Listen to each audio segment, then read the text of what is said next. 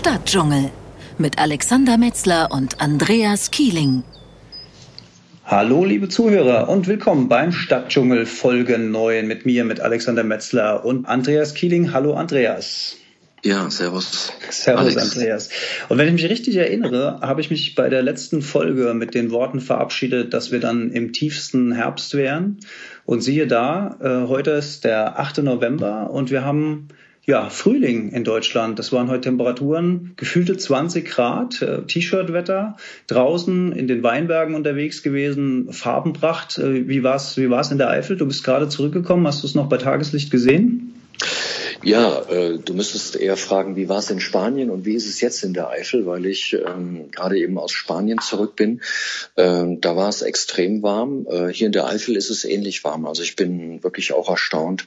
Wir haben hier in den Bergen auch Temperaturen ähm, ja auch so um die 20 Grad. Und gestern Abend, das habe ich noch nie in meinem Leben ähm, erlebt, äh, als ich ankam oder heute Nacht vielmehr, sind die Fledermäuse um mich herum geflogen. Also das ist in erster Linie der große Abendsegler, also der häufigste, die häufigste Fledermausart, die hier bei uns lebt. Und äh, die sind immer noch aktiv.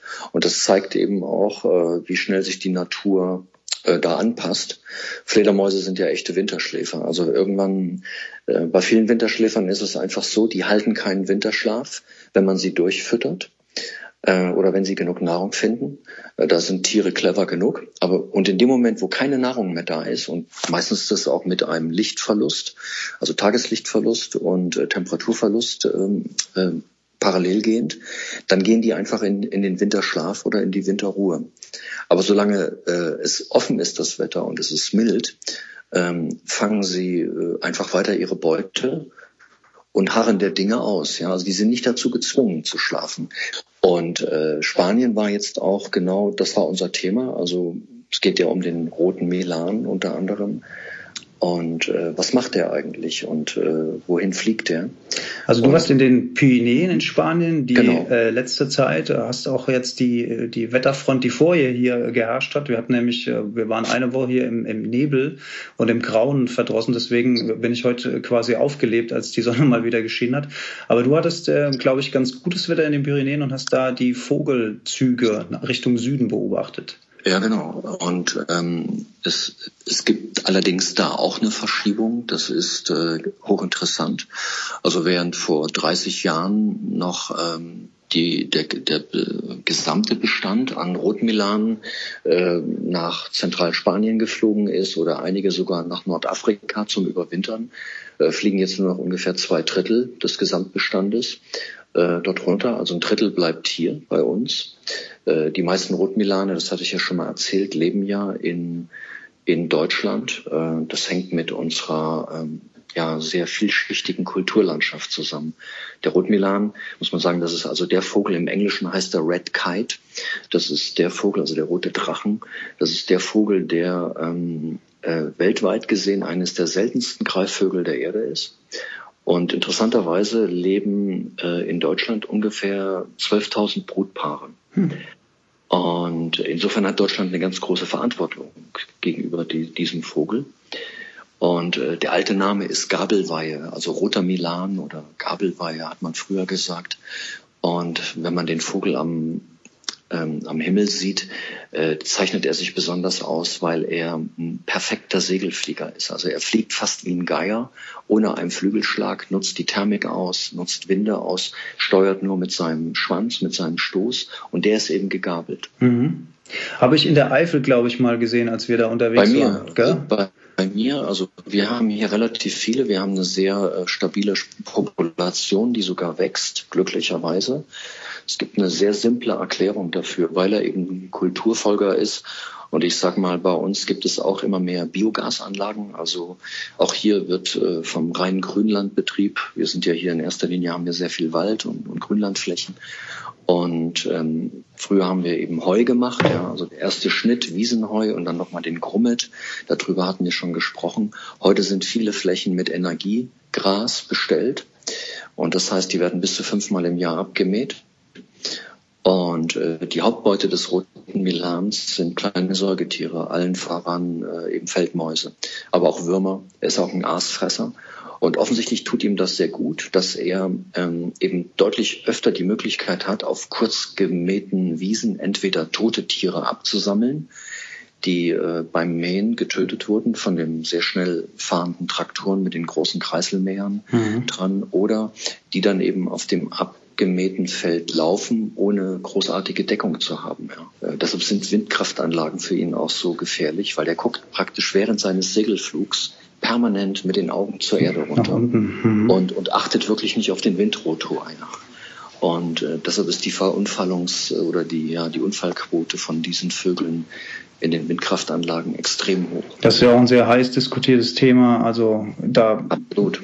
kollidieren quasi zwei Umweltgedanken. Das eine ist der Naturschutz, der ökologische Strom, sage ich mal, und das andere ist der Tierschutz, also die Tiere, die dann dagegen fliegen. Also wird ja auch sehr kontrovers diskutiert, diese Geschichte. Ja, ja. also auch, auch in, in, ich sag mal, äh, in meiner Brust schlagen da zwei Herzen, ja. Also der, der Ausstieg aus der Atomenergie äh, ist, äh, ist, war überfällig, lange, lange. Und regenerative Energien ist ein Muss. Die Frage ist natürlich, äh, müssen wir diese Windkraftanlagen überall hinstellen und äh, inwieweit äh, schaden sie eben bestimmten seltenen Arten in bestimmten Regionen, ja. Mhm. Und ich glaube, keiner, kaum einer ist happy damit, wenn er sozusagen vor seinem Fenster auf einmal so einen riesen Windgenerator stehen hat, ne, der auch Vibrationen erzeugt, der extrem schnell sich dreht und ähm, der auch vielen Tieren zum Verhängnis wird und natürlich auch nicht schick aussieht. Aber ein Atomkraftwerk äh, vor, dem, vor der Stadt war natürlich definitiv auch überhaupt keine Lösung. Ja, ja lustigerweise, weil du es gerade sagst, ich, wie gesagt, war ich ja heute äh, in den Weinbergen unterwegs und der komplette Horizont ist im Prinzip ähm, steht voll mit Windrädern hier im Rhein-Main-Gebiet. Ich habe ja da immer so ein eigentlich ein ganz gutes Gefühl dabei, weil ich mir zumindest von meinem geistigen Auge ausmale, dass das eben sauber Strom ist, der da erzeugt wird und dass das im Prinzip ein Schritt in die richtige Richtung ist. Ich wüsste natürlich nicht, wie es ist, wenn das Ding jetzt irgendwie 100, 200 Meter äh, von meiner Wohnfläche wegstünde. Wie hört sich das an? Wie fühlt sich das an? Und wenn du da spazieren gehst und dann liegen da vielleicht Tierkadaver von Vögeln, dann sieht die Welt vielleicht auch schon wieder ein bisschen anders aus. Das mag sein, ja. Hm. Es ist eben wie mit allem. Ähm, äh, alles hat seinen Preis, alles, ja. Und ich unterstelle auch mal den Windkraftbetreibern, dass das nicht unbedingt äh, die großen Ökologen sind oder, oder Natur- oder Tierfreunde, sondern damit kann man eben auch gut Geld verdienen. Aber das ist ein langes Thema.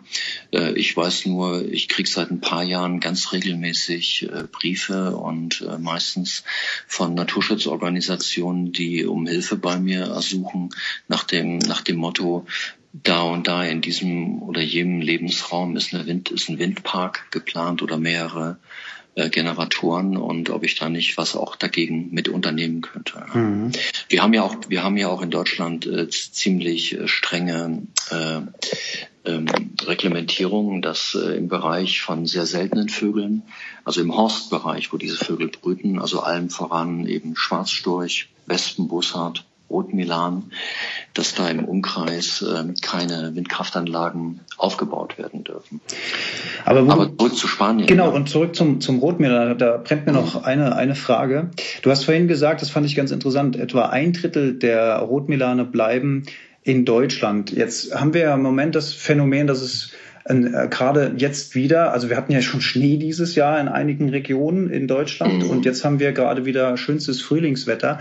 Wie äh, oder auf welcher Basis entscheidet denn so ein Tier? Also erstens mal hätte ich jetzt gedacht, die sind sowieso, ich sag mal, genetisch programmiert oder instinktmäßig so gesteuert, dass die das so gelernt haben, dass die diese Vögelzüge machen. Also finde ich auch schon mal interessant, dass sie das quasi selbst entscheiden. Und das Zweite, was ich daran interessant finde, auf welcher Basis entscheiden die das denn? Denn ich erinnere mich, gerade in den letzten Jahren hatten wir entweder sehr, sehr lange, dunkle und strenge Winter, die auch sehr kalt waren, oder mhm. extrem milde. Also wie entscheidet denn so ein Rotmilan jetzt um diese Zeit, hm, ich fliege Richtung Süden, vielleicht sogar nach Afrika oder ach, ich bleibe doch in Deutschland. Wie machen die das denn? Und, und ja, vor allen Dingen, was passiert, wenn sie sich falsch entscheiden und haben dann so, ja. so einen harten Winter?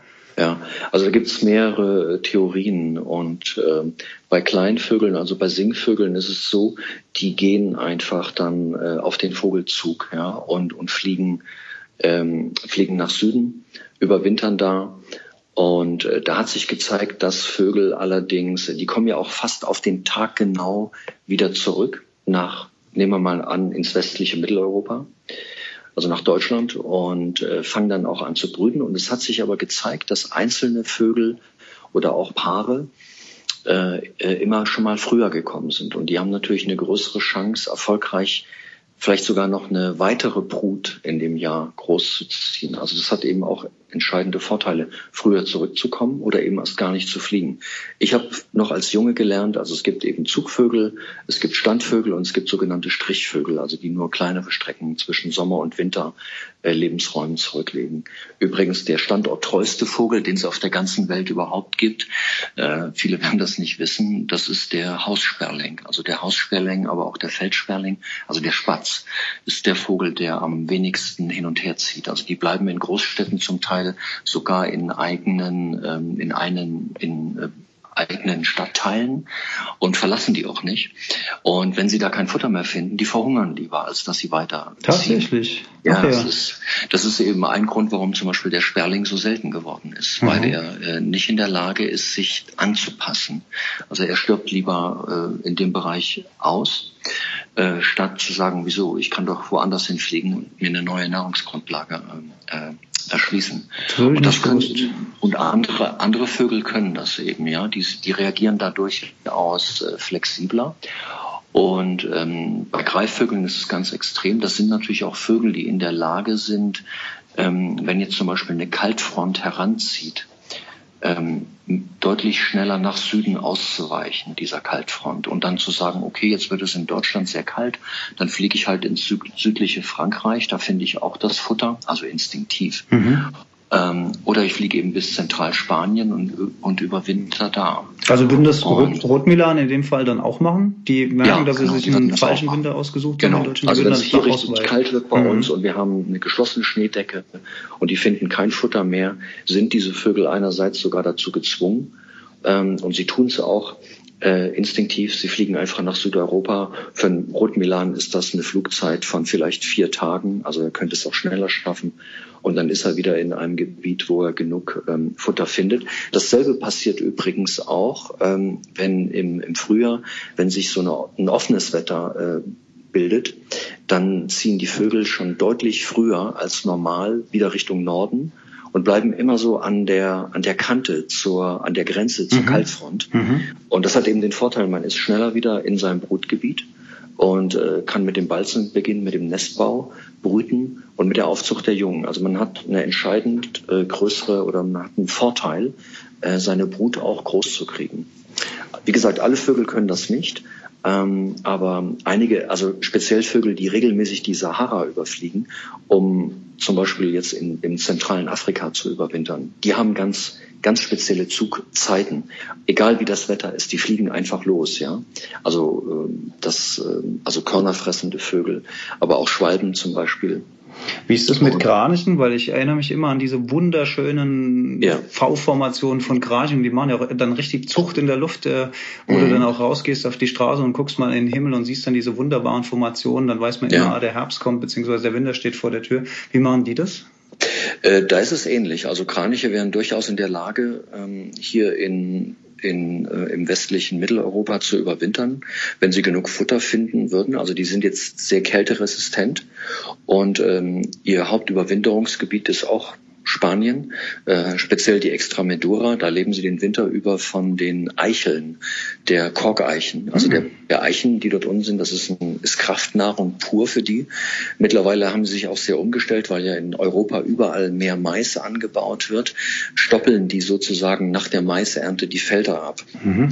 Und in den Pyrenäen, wo du jetzt warst, sind quasi die Züge auf dich zugekommen, richtig? Ja, man muss sich das so vorstellen, die, die Pyrenäen ist ja, ist ja ein, ein Gebirge, was die Iberische Halbinsel, also Südfrankreich von, von Nordspanien, komplett abschottet. Pyrenäen sind bis 3000 Meter hoch und oder sogar darüber. Und äh, da, da, das könnten diese Vögel überfliegen, tun sie aber nicht. Das würde denen einfach zu viel Energie kosten. Also wertvolle Fettreserven ähm, aufbrauchen, die man lieber im Winter dann im Überwinterungsquartier einsetzt. Und was machen sie? Es gibt eine mediterrane äh, um, Umfliegung, also Umgehung sozusagen der Pyrenäen Ähm, ähm, die geht dann äh, zum Mittelmeer runter und, und ich war eben an der westlichen, das ist in der Nähe zwischen Bilbao und äh, Pamplona in Spanien. Mhm. Da sind nämlich die Pyrenäen nur gerade mal 1000 Meter hoch und da gibt es ein richtiges großes Gap, also so eine, eine riesige Schlucht, ähm, ein Einlass äh, und da fliegen die tatsächlich drüber in nur ungefähr 1000 Meter Höhe über die Pyrenäen. Und äh, jetzt waren da unten nur so starke Winde. Also es war ein, ein ganz, ganz starker Südwind, äh, der auch sehr warm war. Und ich habe das mehrmals beobachten können, dass also große Kranichschwärme ankamen. Man sieht die dann schon aus mehreren Kilometer Entfernung äh, anfliegen und dann geriet die Formation durcheinander und äh, der Sturm war oben auf den Bergen so stark, ich konnte mich selber kaum auf den Beinen halten, dass die dann durcheinander kamen dann formierten die sich neu, zum Schluss drehten die ab und flogen dann einen großen Bogen äh, über die Biskaya und flogen über den Atlantik, also um eben die Pyrenäen nicht überqueren zu müssen. Und dem Sturm auszuweichen, um, ja. Ja, mhm. dem Sturm auszuweichen. Also mhm. sehr, sehr clever. Die kleinen, äh, die kleinen, ähm, die kleineren Vögel, die äh, fliegen durch die Täler. Also die sind dann diesen enormen Winden gar nicht ausgesetzt. Allen voran die Singtrosseln und Wacholdertrosseln habe ich sehr viele gesehen. Ähm, Girlitze waren unterwegs und äh, leider muss man sagen, werden die in Spanien noch auch bejagt. Äh, sehr viele Ringeltauben kamen. Es ist zwar kein seltener Vogel, aber es ist, äh, also mir standen die Tränen in den Augen. Ich muss dir vorstellen, ich stand da auf gut 1000 Meter Höhe. Der Ort heißt äh, Lindux oder Lindus, je nachdem, ob man es Baskisch oder Spanisch spricht. Und da stehst du mit der Filmkamera und 100 Meter neben mir standen die Jäger, also die Vogeljäger und haben eben Zugvögel ganz legal äh, da abgeschossen. Ja. Also ich fand das, boah, ich war erschüttert. Ja. Was machen die, was, warum bejagen die die? Also werden die dann als Nahrung? Ja. Das ist einer, einerseits ist natürlich eine Sportjagd, ja. Und ähm, da standen nun einige Jäger mit großen Autos, also die mussten jetzt bestimmt nicht mehr von Tauben oder Singtrosseln oder Wacholdertrosseln leben. Aber früher war das eine eine Methode, um sich eben mit, ja, mit Fleisch äh, zu versorgen. Und daraus ist eben eine Tradition entstanden bis heute. Und in, äh, ja, in Spanien ist es eben noch legal. Klingt ja auch irgendwie ein bisschen strange. Auf, auf, der, auf der einen Stelle stehen die Ornithologen und die, ja. und die Vogelschützer und die Naturbegeisterten und äh, 100 Meter weiter stelle ich mir das jetzt mal ja. vor, siehst du die, die Schrotflinten ja. dann da schießen. Ja, und es knallt, ne? es knallt ist, permanent. Das mhm. ist halt immer dieser, dieser menschliche ja, Kontrast, der sich da bildet und der irgendwie auch immer schwer nachzuvollziehen ist.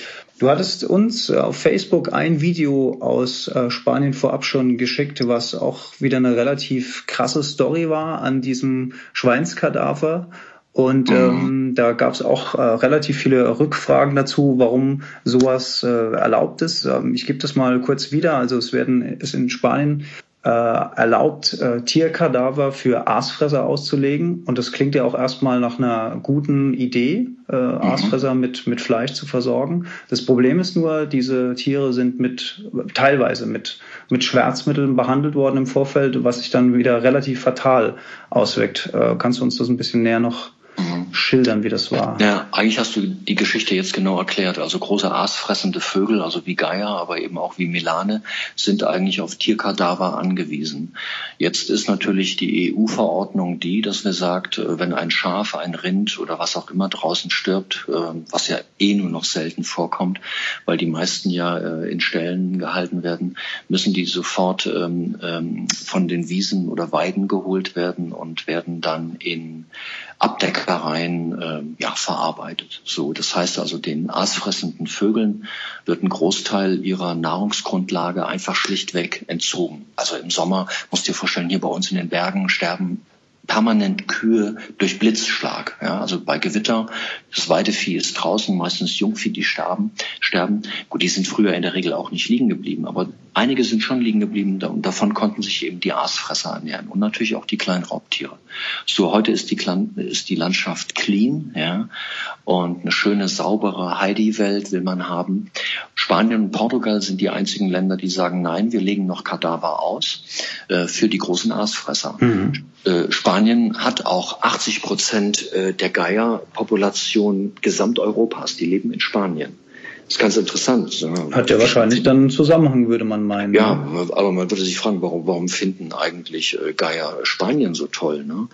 Und da gibt es auch wieder eine Erklärung. Also äh, Spanien war, ein, war ja lange Zeit ein sehr armes Land, aber auch ein sehr tolerantes Land. Und äh, es sind nicht so viele Umweltgifte eingesetzt worden in Griechenland, in Spanien und in Portugal wie in anderen europäischen Ländern. Also allen voran eben das DDT, was ja den mhm. Greifvögeln den Todesstoß versetzt hat. Also es war ein, ein Umweltgift, was sich dann potenziert hat in den, ähm, in den ähm, in der sozusagen in der Futterkette der der folgenden Tiere ja und reicherte sich immer mehr an und irgendwann wurden Greifvögel steril, legten Eier mit dünnen Schalen, Die dann mit missgebildeten ja. Embryonen und so weiter. Mhm. Gut, diese Zeit haben wir über, haben wir überwunden. Es geht ja überall eigentlich in Europa, in Europa bei den Greifvögeln weiter nach oben. Aber ähm, das Problem ist eben, in Spanien sind eben auch sehr, äh, ich sag mal, preiswerte Schmerzmittel für Haustiere immer noch zugelassen allen voran ein Mittel, das nennt sich Diclofenac. Äh, das wird weltweit eingesetzt und äh, äh, vor ungefähr 15 Jahren ist ja der gesamte Bestand an Geiern in Indien zusammengebrochen und man hat sich immer, man hat nicht herausfinden können, woran das liegt. Ja, also Millionen von Geiern sind gestorben in Indien. Also Indien hat fast flächendeckend 99 Prozent seiner Geierpopulation verloren. Und äh, bis man irgendwann dahinter kam, also man hat dann gesehen, ja, woran sind die Tiere eigentlich gestorben? Selbst das war schwer herauszufinden. Im Endeffekt war es ein Nierenversagen. Und dafür ist eben dieser Stoff verantwortlich, ähm, Diclofenac. Ähm, der ist übrigens in Voltaren auch drin. Und wenn wir zu viel Voltaren nehmen würden, würden wir auch Nierenprobleme bekommen. Aber ja, eigentlich muss man sich nochmal auf der Zunge zergehen lassen, ja. dass ein Aasfresser, der ja per se erstmal ein sehr stabiles Verdauungssystem hat, eben dadurch, dass er in der Lage ist, Aas zu verdauen, äh, der dann wirklich an einer geringen Menge, die noch in ja. dem Kadaver nicht genau. abgebaut ist, dann auch direkt daran stirbt. Krasse mhm. Story, krasse Story extrem krasse Story, mhm. äh, wo man eben denkt, also Moment mal, ein Geier, ja, also der kann äh, wirklich verdorbenes und, und schon verfaultes Fleisch fressen, ja. passiert nichts. Da, dafür hat er eben Enzyme und, und Magensäfte, da passiert ihm auch wirklich nichts, dafür ist er gebaut. Aber diese Mini, also für ihn, eine mordschemische Keule. Uns Menschen oder den Rindern passiert ja gar nichts. Wie gesagt, es ist ein schmerzstillendes Mittel und die Tiere sterben in kürzester Zeit an Nierenversagen. Und das ist eben auch in, in Spanien leider äh, bei einigen Geiern der Fall. Ähm, jetzt will man, also man will auch versuchen, Tiere, die krank waren, die man mit Schmerzmitteln äh, behandelt hat, dass man die nicht ähm, eben auslegt. Ja. Das ist natürlich schwierig irgendwie auch nachzuvollziehen genau. oder auch zu kontrollieren ja. oder wie auch immer. Ne? Hm. Ja, das war unsere große ja, Vogelzug Herbst Special Edition. Und äh, beim Stichwort Herbst freue ich mich auf die nächsten Tage. Da wird es nämlich weiterhin frühlingshaft, äh, soll es zumindest hier im Rhein-Main-Gebiet bleiben. Und da bin ich mal gespannt, äh, was die Wetterfront sagt, wenn wir uns das nächste Mal hören, Andreas. Okay, bin ich auch. Dann bis zum nächsten Mal beim Stadtdschungel. Tschö, Andreas. Tschö, Alex. Stadtdschungel